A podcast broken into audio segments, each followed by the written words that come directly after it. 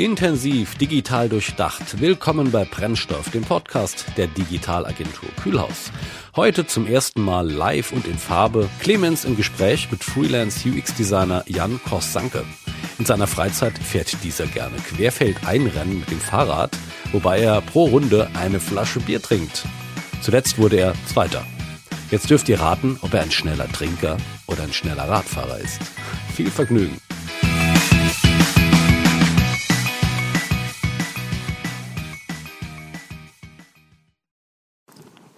Hallo, hallo Jan, ich Ja, grüße dich herzlich zu. Brennstoff. Danke, danke, dass ich hier sein darf. Es ist in der Tat eine Premiere. Brennstoff ist ja immer nur über Mhm. Spotify und Co. hörbar als Podcast und man äh, sieht mich sowieso nie und die Interviewpartner auch nicht. Und jetzt Ja. mal live in Farbe und da bist du jetzt Premiere der Erste. Geht's voll ab. Ich, Voll ab. Ich, ich, spüre den, ich spüre den Druck auf meinen Schultern. Ja, das, das, ich hoffe ich ja. doch. Das hoffe ich doch. Die haben auch ein sehr ernstes Thema mitgebracht und zwar äh, We live in a society, not in a, in a, in a economy, in an economy. Jetzt habe ich es aber. Mhm. Ja. Entschuldigung. Und die, der Untertitel heißt eigentlich die Verantwortung von Designern in unserer Welt. Tja. Jetzt haben wir deinen Vortrag gehört. Du bist äh, passionierter Mhm. Fahrradfahrer, selber äh, Designer und siehst ja irgendwie letzten Endes auch, wie Städte aufgebaut sind, wie der Mhm. Touchpoint Stadt auf dich wirkt. Und da ist es ja irgendwie verständlich, dass du da irgendwie so ein bisschen mit Groll drauf guckst. Ich, du bist sehr zurückhaltend, muss ich sagen. In deiner Art, wie du so redest, da hat man das Gefühl, du bist überhaupt nicht sauer. Aber das kann Ja. ich mir nicht vorstellen, weil wir haben so viel verschlafen in der, in der Mobilität und auch in der Ja. Nachhaltigkeit. Ja. Komm, lass mal raus. Nee, das, das würde nicht zu mir passen tatsächlich. Aber Fun- Fact, es gab die Zeit, da habe ich beim Fahrradfahren klassische Musik gehört, um mich in der Stadt quasi nicht aufzuregen beim Fahrradfahren. Also ähm, ich muss auch dazu sehen, als, als Designer hat man, glaube ich, die Gabe, dass man beide Seiten auch versteht. Also natürlich verstehe ich den Autofahrer, der auch irgendwie ähm, von A nach B kommen möchte, so schnell wie möglich und ähm, sich über eine bestimmte Verkehrsführung aufregt oder diese Fahrradfahrer, die auch halt wie wie der Brot fahren und so, was natürlich dann immer gerne liest. So, natürlich haben wir viel, viel verschlafen so. Ähm, aber ich glaube, Groll ist da, ähm, ja, wäre angebracht tatsächlich. Ich frage mal so ein bisschen, wie, inwiefern kann man so zivilen Ungehorsam auch, äh, auch leben. Aber ich glaube, es höflich, genau. Aber ich finde, es geht immer nur mit einem Miteinander tatsächlich. So, das ist ganz Nee, da hast du auch vollkommen recht. Das geht auch nur mit Miteinander. Aber ich könnt, also ich bin da ein bisschen anders. Ich reg mich dann schon manchmal auf, Mhm. wenn ich einfach bestimmte Dinge sehe, denke ich mir so, wie kann man nur so ignorant sein? Aber das ist dann meine, meine, meine Mhm. impulsive Art und Weise. Wir finden uns da schon zueinander jetzt im Ja. Gespräch. Ähm, ich, wir haben ja ein Vorgespräch geführt und da sah ich ja, wie du so, sagen wir mal, da sitzt und hinter dir er- erspähte ich so ein Bild. Ja. Ja. Und da stand dann drauf, we live in a society, not in an economy. Und dann kam so der Moment, wo wir sagten, dann nehmen wir das doch mal als Thema für Brennstoff jetzt. Warum hast du das Bild da in der Ecke hängen gehabt? Ist jetzt natürlich pri- ich habe deine Privatsphäre verletzt. Ganz Du, das klar. ist vollkommen in Ordnung. Ähm, ich meine, ich, ich entscheide ja selber, was ich über Webcam teile. Also Ich hätte meinen Hintergrund auch blurren können, zum Beispiel. Mhm. Aber vielleicht ist es auch so ein Triggerpunkt, um genau jemand wie dich zum Nachdenken zu bringen, quasi. Oder andere, die mit mir ähm, online sprechen. Ähm, warum habe ich dieses Bild? Das hat tatsächlich zwei Gründe. Zum einen ist es ein sehr schönes Bild. Es ist ähm, typografisch schön gemacht. Es ist ähm, auch handgedruckt mit der alten Presse in Berlin. Ähm, Wer den Herrn Spiegermann kennt, der weiß, dass der, der sehr viel ähm, Sachen mit so alten Letterpress ähm, und so macht. So, das ist natürlich der eine Grund. Aber der andere ist, ich finde, häufig sehen wir so den, das wirtschaftliche Ziel oder das wirtschaftliche Wachstum priorisieren wir höher als ähm, das Wohlergehen der Gesellschaft zum Beispiel. Und das kann man, wenn man da so ein bisschen drauf achtet, in ganz, ganz unterschiedlichen Dingen sehen tatsächlich. Da sprichst du auch wirklich ein ganz, ganz ernsthaftes und sehr wichtiges Thema Mhm. an. Letzten Endes geht es ja darum, dass wir unsere, Gese- unsere Welt, wenn wir sie mal betrachten, ähm, sehen müssten, ähm, Planet Center Design letzten Endes. Total. Und wenn wir den Planeten zerstören, wir nun mal jetzt nicht im Weltraum äh, mit Raumanzügen ewig, ewig schweben können, ja, vielleicht eine kurze Zeit, sehr lustig aus, aber irgendwann wäre dann vorbei. Und wir müssten dann schon schauen, wie wir diesen Planeten erhalten. Und danach unsere Services ausrichten und dann danach auch unsere User Experience ausrichten. Ne? Das ist ja. Ja. irgendwie so ein bisschen das, was wir wollen. Ja. Ich habe da so ein, also mir fällt ja jetzt ein Beispiel ein, das ist ein Beispiel von Gorillas. Kennst ja Gorillas, ne? Total. Ja, wer kennt das nicht? Wer in Berlin von euch wohnt oder da mal, ihr kennt es auf jeden Fall. Und Gorillas ist so eine, ähm, ein Start-up, die versprechen, in zehn Minuten, in zehn Minuten liefern wir euren, euer Essen in die Wohnung. Ja? Ist erstmal ein tolles Versprechen. Ich habe mich immer gefragt, wer hat das überhaupt gefragt? Also Ja. gab es da draußen Nutzer, die gesagt haben, ey, es wäre so geil, mhm. wenn ich in zehn Minuten mein Essen zu Hause hätte, mhm. weil ich ja wirklich nicht 12 oder 15 oder 20 warten kann. Das ist das eine. Da habe ich mir gedacht, naja gut, aber ist ja ein schönes Geschäftsmodell. Alle mhm. hypen es gerade, alle reden mhm. toll davon, dann guckt man sich das mal genauer an. Ja. Da habe ich mir gedacht, da müssten ja jetzt die Kunden wahnsinnig zufrieden mit Gorillas sein, weil wenn mhm. die ja so abhypen, dann müsste es ja klappen. Mhm. Gucke ich dann da rein und stelle fest, äh, wenn man im Netz so rumgoogelt, die Kundenbewertungen sind hundsmiserabel. Mhm. Ne? Essen verdatscht, Mitarbeiter unhöflich, mhm. sie tauchen gar nicht auf, also kommt ja. alles Mögliche vor. Ja. Und gleichzeitig habe ich dann gedacht, naja gut, wenn die Mitarbeiter irgendwie doof rüberkommen, vielleicht sind die gar nicht so gut drauf. Ja. Gehe ich mal auf kununu.com mhm. ja. und feststelle fest, die sind echt scheiße drauf.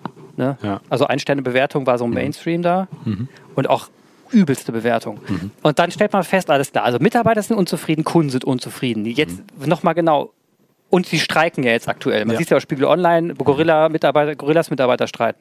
Und dann habe ich mich gefragt, äh, und dann wurde der Business, vielleicht noch eine Sache, da mhm. wurde der Businessplan geleakt. Da könnte man sich mal anschauen, was will mhm. Gorillas eigentlich in der nächsten Zeit ähm, schaffen. Mhm. Und was sie schaffen wollen, ist, sie wollen sich, sie wollen max maximal wachsen. Ja. Und noch mehr Leute. Und gib, gib ihm. Aber das Versprechen bleibt bestehen. Mhm. Ja, und dann schaut mich das an, denkt sich so, also ist doch unlogisch. Ja. Warum in Gottes Namen will ich für zehn Minuten versprechen, wenn ich es doch überhaupt nicht halten kann? Alle unglücklich sind, keiner das Ding abfeiert. Hm. Ja. ja. Und dann stellt man fest, es ist ja gar nicht für die Kunden gemacht. Es ja. ist ja ein MVP für den Markt. Und eigentlich wollen, wollen die gerade den Konkurrenten ärgern, wollen eigentlich Rewe sagen, hey, hey, wir können schneller liefern. Und dann kommt Picknick um die Ecke und sagt, ja, ja, wir können auch schnell liefern und noch schöner. Und, und dann kommt ein neuer mhm. irgendwie, ja. wie hießen die, Flink? Ja, ja es gibt ein paar tatsächlich, die ja, jetzt auch so Copycat-mäßig unterwegs sind. Ja, ja und die dann auch noch mit zehn Minuten um die Ecke kommen. Und ich stelle mir aber fest, nee, eigentlich geht es hier um Konkurrenzengebäsche. Ja. Um, um, um, nee, nicht. Es geht aber nicht um die Welt, es geht nicht um den User, es geht um keinen. Richtig. Und das ist für mich ein Paradebeispiel für ignorantes mhm. äh, Verhalten an der Kundenschnittstelle. Ja. Und darüber würde ich gerne mit dir mal größer sprechen. Welche Erfahrung, also wenn wir das mal so als Beispiel nehmen, welche mhm. Erfahrung sammelst du denn mhm mit Unternehmen, die ungefähr genauso in die Richtung agieren, wo du denkst, wer hat danach gefragt? Mhm. Warum tut ihr das? Was sind deine Erfahrungen? Ja, oder auch nochmal ähm, einen Schritt zurückzugehen. Was treibt diese Unternehmen, das zu machen? So, ja. Im Gorillas Beispiel ist es ja ein super Venture Capital gefundetes Businessmodell. Die haben so viel Geld da reingepumpt, die haben eine riesige Bewertung bekommen, ja. gelten natürlich auch als Unicorn, aber ähm, zu welchen Kosten natürlich? Ne? Wenn man sagt, was, wie, wie betrifft das die Zivilgesellschaft. So, ne? es ist, ich habe Fälle gelesen aus Berlin, wo zum Beispiel eine ehemalige Bankenfiliale äh, jetzt auf einmal so ein Gorillas ähm, äh, Station ist und weil die halt in dieser ehemaligen Bankfiliale nicht so viel Platz haben, fahren da permanent LKWs vor, laden Sachen aus, die ganzen Gorilla Bicycles parken alle vor dem, äh, auf dem Gehweg und das ist halt schon so eine, eine, Kommerzialisierung des öffentlichen Raums. Und wenn ich da halt hingezogen bin vor ein paar Jahren, dachte ich, hey, cool, eine Bankfiliale, alles cool. Aber jetzt sind auf einmal die Gorillas da. Das klingt auch übrigens interessant, die Gorillas sind da. So.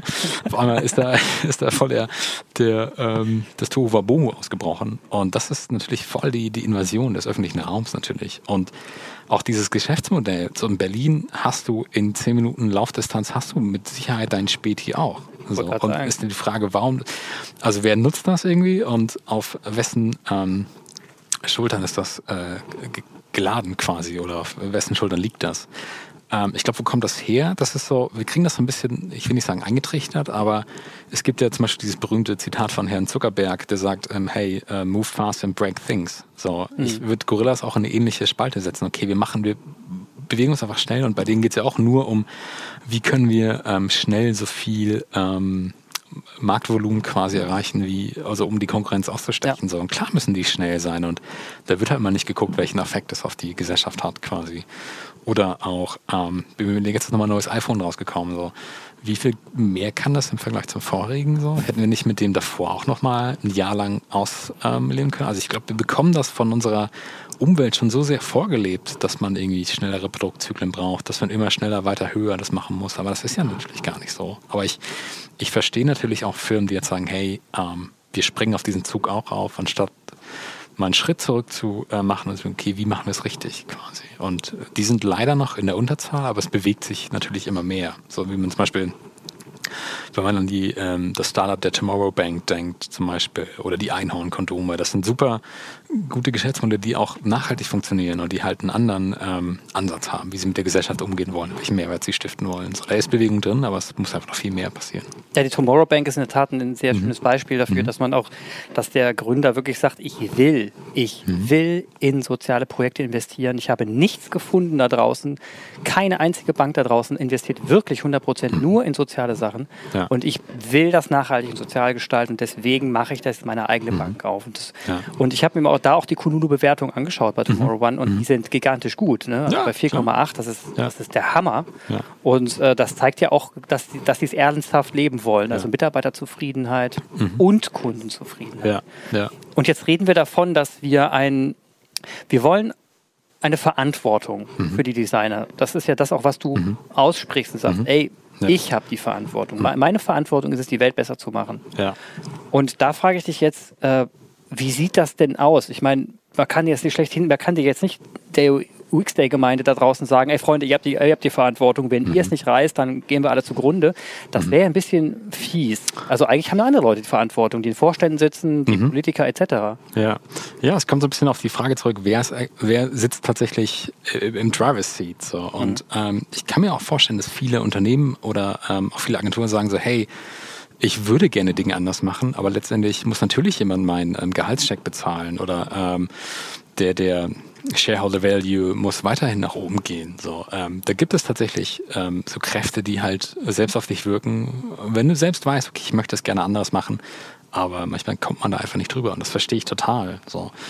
Ähm, auf der anderen Seite haben wir natürlich auch eine gewisse Verantwortung aus als Designer und zu sagen, okay, ich muss ja manche Dinge nicht machen. So, und ähm, als wir im Vorfeld gesprochen haben, habe ich dir so die, die, die äh, fiese Frage gestellt, was sind denn die zwei wichtigsten, ja. ähm, die wichtigsten Skills, die ein Designer haben sollte? Und ähm, Ihr könnt ja mal ganz kurz für euch auch selbst überlegen, so, was denkt ihr denn sind die zwei wichtigsten Skills, die man als Designer heutzutage haben sollte? Ich wusste es nicht. Ist überhaupt nicht schlimm. Und also natürlich haben wir heute darüber auch schon viel gehört. es gibt Empathie, man muss sich in andere ähm, Perspektiven reinversetzen sollen. Aber ähm, um nochmal zum Beispiel auf Mike Ontario zurückzukommen, der hat gesagt, die zwei wichtigsten Skills sind ähm, Nein sagen zu können und tatsächlich zu fragen, warum mache ich das denn? So, und, und ich kann, ich mache niemanden Vorwurf, so, das, sowas lernt man auch nicht wirklich in seiner, aus seiner Kunsthochschule oder ähm, je nachdem, wo man studiert hat. So, das ist ein, das ist ein Skill, den lernt man dann im, im wahren Leben. Aber für mich ist das essentiell zu sagen, okay, warum mache ich denn irgendwas? So, und ich kann nur jedem ähm, oder je, jede quasi ähm, ermutigen zu sagen, hey, bevor ihr das nächste Dark Pattern irgendwie implementiert oder designt, so sagt einfach, nee, das möchte ich nicht. So. Und ähm, ich verstehe total, dass das mit Konsequenzen kommt, so ähm, möglicherweise. Aber vielleicht könnt ihr ja auch eure Stakeholder umstimmen, zu sagen so, hey, du hast gerade gesagt, Kundenbewertungen oder die Mitarbeiterzufriedenheit ist wesentlich höher, wenn man sagt, hey, ähm, ich habe einen, einen, positiven Impact, ich habe einen Purpose, anstatt den ganzen Tag irgendwelche Dark Patterns irgendwie zu designen. Das macht auch keinen Spaß. So. Und vielleicht verstehen es dann auch die Stakeholder so mittlerweile, die halt diese Entscheidung auf einer höheren Ebene treffen. Sagen, hey, okay, vielleicht sollen wir doch mal was ändern und uns irgendwie in eine andere Richtung bewegen. So. Absolut. Und für unser eins klingt das irgendwie so selbstverständlich. Mhm, mhm. Obwohl wir auch in unserer Branche sagen müssen, wir sind ja jetzt im Umfeld der Digitalagenturen zum Teil auch unterwegs. Mhm. Wir müssen ja für unsere Branche auch sagen, wenn ein Kunde auf uns zukommt und ein Bedürfnis hat, mhm. dann müssen wir ja auch ja. Warum fragen Total. und auch mal Nein sagen können. Und wir mhm. müssen sagen können, äh, bist du sicher, dass du das tun willst und warum nochmal genau? Das, das ist ja eine ganz entscheidende Frage und die mhm. kann ja auch im Notfall dazu führen, dass der Kunde sagt, dann nicht mit euch, dann gehe ich halt da hinten hin. Ja. Das ist ja auch eine Geschäftsfrage. Das heißt, ja. das jetzt einem UX-Designer aufzubürden, das zu machen, ja. der dann wieder vom Chef einen auf den Deckel bekommt, wie kannst du so Kunden verscheuchen, ist natürlich extrem schwierig. Ähm, gleichzeitig stelle ich immer mehr fest, auch die großen Konzerne mhm haben ihre Probleme bei der mhm. User Experience. Und da habe ich irgendwas erlebt. Also ich nehme jetzt mal Volkswagen. Ne? Ja.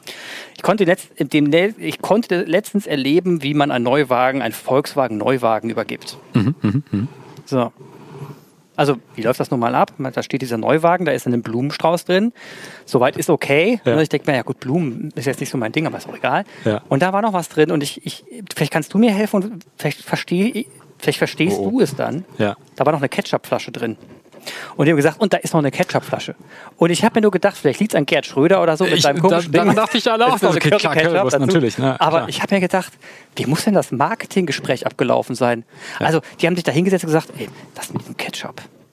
Das ist Das das. eine schweinegeile Idee. Lass uns doch unseren Leuten einen schönen Blumenstrauß geben, wenn sie sich so einen richtig tollen Karren kaufen und einen Ketchup reinstellen. Also ich meine, man muss sich die Gespräche im Marketing mal vorgestellt haben, Ja, das kann doch nicht wahr sein. ja, ja, ja. Also wa- wa- was glaubst du oder meinst du, das war auch was Lustiges hinten dran und das war kundenfreundlich? Ähm, also äh, tatsächlich würde mich die wirkliche Geschichte dahinter gerne interessieren. So, also ach, du weißt es gar nicht. Nein, tatsächlich. Ach so, ich dachte, ich dachte, du sag- Das ist eine Vermutung mit Gerd Schröder. Ich weiß es wirklich Okay, nicht. ähm, ich bin ich- noch sprachlos. Ich frage mich halt auch, also natürlich passiert das und ich glaube, das passiert häufig, wenn man einfach kon keinen Kontakt zu der wirklichen Endnutzer oder der wirklichen Endnutzerin hat. So, weißt du, wenn das einfach wenn zwischen dem Büro der Marketingabteilung und den Leuten, die draußen wirklich den Volkswagen kaufen, wenn da einfach zu viel Distanz liegt, dann ist es ähm, Wenn mit Gerhard Schröder spricht, der sich gerade auskotzt, dass jetzt keine Currywurst mehr ja natürlich. ne? Und ähm, klar ist es so, dann, dann kommen solche Entscheidungen zustande. Und ich glaube, im Marketing sieht man sowas viel. Also man sieht ja, ich will jetzt nicht sagen, laufend irgendwelche Shitstorms in den sozialen Medien, aber da passiert natürlich viel. Also Ja. wo irgendjemand wieder eine Werbekampagne gemacht hat. Ich glaube, Benetton ist da auch ganz famous für, sagen, okay, wir machen irgendwie ähm, Sachen, die jetzt noch nicht so wirklich ähm, ethisch korrekt sind zum Beispiel. Der fragt mich auch, wie kann das in der heutigen Welt noch passieren? Oder ganz klassisch auch, dass man Diskussionspanels hat, ähm, wo man zum Beispiel keine, keine ähm, diverse ähm, Gruppe einlädt, zum Beispiel. Und so, das passiert ja immer noch. So, oder wenn man sich, ja, über, über Quote brauchen wir gar nicht sprechen tatsächlich, weil ähm, das, das ist immer noch. So, ich wundere mich nicht, dass da irgendwie ähm, solche Dinge immer noch passieren, leider. Das ist seltsam. Also es ist auf jeden Fall ein komisches Gefühl. Anderes war dann auch ein komisches Gefühl, wenn du dann die, das Reconnect-App auspackst. ne, Dann musst du dich ja connecten mit deinem neuen Volkswagen. Dann musst du dann einen Account machen in der App von Reconnect. Und dann geht man in diesen Wagen rein und dann sollte man meinen, man vernetzt sich jetzt mit Reconnect, mit dem Wagen. Aber das ist dann nicht so. Sondern man muss in dem Wagen auch nochmal seine Accountdaten eingeben. okay. Und dann wird aktiv ein Knopf gedrückt und dann bist du reconnected. Also ich habe das Gefühl, ähm, da geht's, also da geht's ganz krass immer in, in Silo-Gedenke hinein. Also das merkst du, das sind jetzt nur beide, das sind jetzt nur Indizien dafür, ja. Ja, Wenn ja. man den Volkswagen-Konzern in Summe sieht und das Ja. mal in die ganze Ausstrahlung von Volkswagen-Konzern sieht, dann würdest du jetzt auch nicht sagen, die übernehmen jetzt mega Verantwortung dafür, wie sie jetzt zum Beispiel Mobilität vorantreiben Das stimmt. Ja. Äh, beziehungsweise sie wollen schon Mobilität vorantreiben, aber das eben mit ihren Autos. Ja. Und dann, stell, dann stellt man wieder fest, also wenn sie wirklich kundenzentriert denken würden, Mhm. Ja. dann würde das mit der App nicht passieren, dass ich Richtig. mich zwar mal einloggen will. Und wenn sie wirklich nicht dran wären, dann würden sie auch nicht auf die Idee kommen, ihren Curry-Ketchup da reinzustellen und einen Blumenstrauß. Ja, ja, ja. Ja, klar. Also, aber wie ist das denn in den, wie ist denn das mit deinen Kunden, wenn du mit den Kunden sprichst? Ja. Ähm, Ticken die genauso oder hast du immer Glück? Ich hatte, glaube ich, Glück in letzter Zeit, tatsächlich, was Kunden angeht. Ähm, beziehungsweise war auch viel, ähm, ging die Beauftragung schon in diese Richtung, hey, wir beauftragen euch, ähm, weil, ihr, weil wir wissen, ihr seid ähm, ein diverseres, ähm, eine diversere Gruppe an Menschen zum Beispiel. So nicht so eine klassische, sorry für diesen b- blösen äh, Ausdruck, aber da sitzen jetzt nicht nur ein paar deutsche Kartoffeln in irgendeinem Büro, sondern das ist wirklich ähm, eine breite Selektion an, an Leuten, die da drin sitzen, die aus, zum Beispiel wir hatten im, im Büro in, in München damals waren wir 50 Leute und wir hatten 18 Nationalitäten. So und allein, wenn man diese ähm, Diversität schon vorweisen kann, dann ähm, ist es auch nicht mehr ganz so schwer, den Kunden dann zu überzeugen, quasi sagen so, hey, guck mal, da sitzen noch ganz andere Leute links und rechts neben mir, vielleicht müssen wir da noch mal was anpassen tatsächlich. Und dann sieht man so, wie bei manchen auch dieser, dieser Denkprozess dann zum Glück angesetzt hat. So, okay, hey, stimmt, ihr habt ja eigentlich recht. So, da, da gibt es auch Leute, die sehen anders aus als du und ich, irgendwie, was auch super gut ist und wichtig ist. Ähm, aber das ist ein ähm, langsames Prozedere. So, und natürlich, wenn du so über die Automobilindustrie ähm, nachdenkst, so, da sitzen halt nur Ingenieure. So, und wenn der Ingenieur halt Bock auf Pommes hat, dann ist das nicht, dann ist es halt, ist der Weg auch nicht schwer oder da, da, ist es gar nicht so schwer dann zu erklären, warum eine Ketchupflasche auf einmal auf deinem Beifahrersitz Ja, landet. So. Weißt du, dann sagst du, okay, ja, die Ketchupflasche muss rein. Ah, wenn wir noch ein bisschen Geld haben, ist der Blumenstrauß auch okay, damit die Frau auch was hat, so. Aber die Ketchupflasche muss da rein. So, so kann ich mir, also könnte ich mir ist abgelaufen. Das ist natürlich pure Annahme, so. Ich will jetzt auch keinem dabei auf die Füße treten. Aber ja, das ist, da muss noch echt viel passieren. Und ich, ähm, wenn man so stetiger Tropfen hüllt den Stein, heißt das so schön. Ich glaube, wenn man den, den Kunden immer so ein bisschen wieder so in das Thema heranführt, was wirklich wichtig ist, dass man die Distanz zum Kunden abbaut, ähm, eine hohe Diversität hat, dann kommt man auch langsam zu einem guten Ergebnis. Aber das, das ist ein, ähm, ja, da stehen ein paar Windmühlen tatsächlich auch, um nochmal eine andere Metapher dafür zu verwenden. Ja, in der Tat, das stimmt schon. Und wenn wir jetzt nochmal die, du hast ja nochmal ganz groß die, den Datenschutz angesprochen, den Vortrag eben. Und wir sind jetzt eine, wir müssen jetzt wirklich, wie du gesagt hast, die, ähm, der Carbon Footprint in Städten mhm. ist halt mal immens Mhm. hoch. Und wir müssen da echt was schaffen. Und die Lösung kann es nicht sein. Und da haben wir ja wieder Markus Trapp von heute Morgen, dass man einfach den alten Prozess in den, den gleichen Mhm. Richtig, nur erneuern ja. anstrahlt. Das heißt einfach Mobilität so ändert, indem man autonome Autos durch die Gegend rasen lässt, in Einzelautos.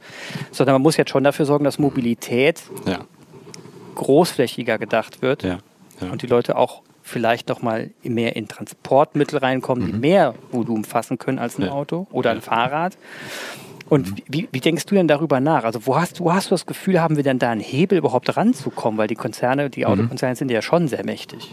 Ja, tatsächlich sind die Autokonzerne sehr mächtig. Ich hoffe aber natürlich, oder ich appelliere immer noch an das persönliche Verhalten. Also man, irgendwo habe ich mal gelesen, man, man wählt ja letztendlich aus mit seiner Brieftasche quasi. Ne? Und wenn du, um mal so ein Beispiel aus der Stadt zu nehmen, wenn du weißt, dass dein, ähm, dass dein Radweg sicher ist, oder zum Beispiel, dass du dein Kind ähm, mit dem Rad oder mit dem Lastenfahrrad, wo es ja super schöne Konzepte gibt mit äh, E-Motor und allem drum und dran und Überdachung, sodass man sogar trocken hinkommt. Wenn du weißt, ich kann mein Kind sicher ähm, zur Schule bringen oder zum Reitunterricht und so und ich nicht Angst haben muss, dass ich überfahren werde, also vielleicht und inklusive noch einer staatlichen Förderung zum Beispiel, vielleicht überlegt sich eine Familie, ähm, kein Auto zu kaufen. So, und ich glaube, wenn ganz langsam dieser Prozess auch sagt, hey, es werden in den Städten ähm, wird das Parken hoffentlich irgendwann mal teurer, sodass dann das tatsächlich das Umdenken auch stattfindet und dass dann die Bevölkerung einfach mit quasi der Brieftasche ähm, das umstimmt und sagt, nee, ich kaufe mir jetzt kein neues Auto, sondern ich kaufe mir ein Lastenrad zum Beispiel. So, und ich hoffe, dass dann die Macht so ein bisschen ähm, gemindert wird. Natürlich. Also du glaubst, der Hebel kommt von unten nach oben. Ein bisschen durch das, das Fußvolk, das mit Ja. der Kreditkarte abstimmt. Also natürlich muss auch der Hebel ähm, aus der staatlichen Richtung kommen. So, wenn wir sprechen über Förderungen zum Beispiel für alternative ähm, Antriebe, ähm, Förderung für den öffentlichen Nahverkehr. Es gibt so ein Jahresticket, gibt es so ein paar Ideen. Ähm, oder äh, der, der Ausbau der, der Infrastruktur für Ladesäulen zum Beispiel ist ja auch ein Ding irgendwie so. Ich, Ja. Da muss es auch viel geben. Oder Lieblingsthema ähm, äh, Tempolimit auf Autobahnen. Das ist natürlich auch so, dass Oh, das, oh, oh, ja, don't touch it. ähm, so, also natürlich muss das von beiden Seiten kommen. So, ne? Es muss der Staat muss eingreifen und dafür ist ein Staat ja auch da, gewisse Ja. Regularien und, und Gesetzrichtlinien zu geben, aber auch Förderung für sch- spezifische Dinge, um ähm, das zu machen. Und natürlich auch diese Bottom-up ähm, Revolution zu sagen, so nee, ich kaufe mir kein Auto, sondern ich schaue, dass ich ähm, was anderes mache. Ja, sehe ich wie du. Und, und mit den Rahmenbedingungen ist auch ein ganz wichtiger Mhm. Punkt. Also ich, ich bin jetzt nicht der Meinung, dass man durch Verbote Innovation fördert. Ich glaube aber, dass man mit sehr guten Anreizen Ja. Innovation fördern kann. Und zwar einfach Mhm. von der anderen Ecke. Ja, jetzt, ist, jetzt ist der Anreiz heutzutage, ich, bin drastische Sprache jetzt, aber wir sind ja unter uns Erwachsene, äh, wenn du ein Dreckschwein bist in dem kapitalistischen System ja, Und, und einfach das machst, was du immer tust, und zwar echten Schweineumsatz, guten Aktienkurs fährst, Mhm. Ja. dann ist es wirklich egal, was du hinten raus tust. Ja, da wird mal ein bisschen hier äh, Abgabe, damals ein Jahr, Mhm. komm, hopp, und mal Gerichtsverfahren hier, aber in Summe machen wir Kohle wie Sau. Ja. Damit gewinnst du heute im System. Ja. Das funktioniert. Ja. Was nicht funktioniert, ist, wenn du versuchst, 100% ökologisch nachhaltig zu sein, dich wirklich Richtig. daran zu halten. Da kriegst du keine Unterstützung im großen Sinne. Dann heißt es nur, ja, selbst schuld, wenn du es machst. Ja. Und wenn sich die Rahmenbedingungen so ändern würden, 180 Grad, Mhm. dass die Dreckschweine entsprechend bestraft werden und keinen Umsatz mehr machen, weil sie merken, boah, ich, mit dieser ganzen Straflast komme ich überhaupt nicht mehr um. Ja. Und die anderen gefördert werden, weil sie eine saugeile Kununu-Bewertung haben, weil, Ja, die Mitarbeiter, weil die Kunden sie feiern mit fünf Sternen und so weiter Ja. Dann glaube ich schon, dass man daraus dann letzten Endes ähm, eine Kehrtwende hinkriegen könnte Richtung, Mhm. und dann kommen wir zur Verantwortung, dass man den Designern, die dann letzten Endes verantwortlich sind, um diese, diese, das zu designen, Ja. Wenn man denen dann auch den, den Raum dafür gibt, zu sagen, okay, und jetzt bist du auch mit deinem Mindset gefragt. Ich glaube nämlich, dein Mindset das hat es gerade unglaublich schwer im, heutigen, im heutigen System, oder? Total, ja, ja, schon. Ich habe es nicht einfach. Nein, Gott, das ist jetzt so, so ne, ich klage auf hohem Niveau so. Ja, Kindheit. Ähm, nee, aber zum Beispiel, ich, ähm, ich ernähre mich größtenteils vegan und mache das mal im, im bayerischen Umland. So, das ist jetzt nicht so, dass man da überall äh, eine gutes, ähm, gute veganen Kuchen bekommt, zum Beispiel. So. Ähm, und was ich gerade noch dazu sagen wollte, so äh, unsere Rolle als Designer ist auch, ähm, viele dieser Entscheidungen basieren natürlich auch auf Convenience. So wie einfach ist es für mich, von A nach B zu kommen? So ist es einfacher für mich, ähm, den Zug zu nehmen oder fahre ich doch mit dem Auto quasi? Oder äh, mir schnell ein Lastenfahrrad ähm, auszuleihen irgendwo, anstatt äh, mir einen Sprinter zu mieten, so zum Beispiel. Obwohl ich eigentlich das von der Größe, ich habe schon Leute Kühlschränke auf Lastenrädern transportieren sehen. So, es geht alles. Das ist alles nur eine Frage der Convenience. Und ich glaube, wenn sich jemand um also mit Convenience und so auskennt, dann sind es wir UX-Designer zum Beispiel, die sagen ja. können, hey, wir können gucken, wo sind wirklich die Pain Points, wie müssen wir was gestalten, damit es so einfach und verständlich für den Nutzer und die Nutzerin ist. So, da ist ein, sehe ich bei uns in unserer Disziplin noch einen ganz großen Hebel tatsächlich der Hebel. Ich glaube auch, dieser Hebel, mhm. ein gutes Mindset zu haben, auf, mhm. ethisch auf der korrekten Seite zu sein und für den Planeten einzustehen. Da kann man gar nichts verkehrt machen. Seid bereit für die Revolution, wenn sich, der, wenn sich, wenn sich das System ein bisschen ändert. Und wir, wir beobachten einfach, wie das passiert. Jetzt haben wir eine neue Regierung, dann schauen wir doch mal, was da passiert. Oh ja. Ne? Neue, neue Zeichen sind gesetzt. Wir mhm. werden sehen, was passiert. Ähm, wir brauchen einen gewissen Mix aus guter Freiheit. Mhm guter Nachhaltigkeit Total. und auch ein bisschen Konservatismus, ein bisschen Erhaltung schadet uns auch nicht. Und wenn wir da die, die, die Mischung am Ende raus haben und natürlich die, die sozialen Gedanken mit reinbringen, dadurch habe ich jetzt die, alle Parteien abgedeckt, die ganze Mitte. wenn wir da bleiben und uns da voranbewegen, glaube ich, haben wir, haben wir vieles Gutes gemacht. Ja. Jan, es war sehr inspirierend, mit dir zu sprechen. Ja, danke, danke, dass ich hier darf. Schönes Gespräch. Auf jeden Fall. Sehr schönes Gespräch und ja. ähm, für die Nachhaltigkeit, für mhm. dich auch viel Erfolg weiter. Du gehst danke. jetzt die Freelancer-Ecke ja, rein und du ja. bist ja jetzt quasi komplett frei, freier Fall. Komplett ne? frei, ja. Nur das Geld hebt dich hoch. Deswegen ja. toi, toi, toi, dass du gut viele Kunden kriegst und ja. sie auch dementsprechend berätst. Weil du bist unabhängig, du kannst tun, was du willst. Genau, richtig. Und du ja. kannst dir auch die Kunden aussuchen. Und dann richtig. hoffe ich, dass das was wird. Das hoffe ich auch. Vielen Dank dir, dass ich hier sein durfte. Es war auch sehr inspirierend. Danke dir. Danke dir. Und das war er wieder, der Podcast der Digitalagentur Kühlhaus Brennstoff. Vielen Dank an Jan und Clemens und wir freuen uns auf ein nächstes Mal. Auf Wiederhören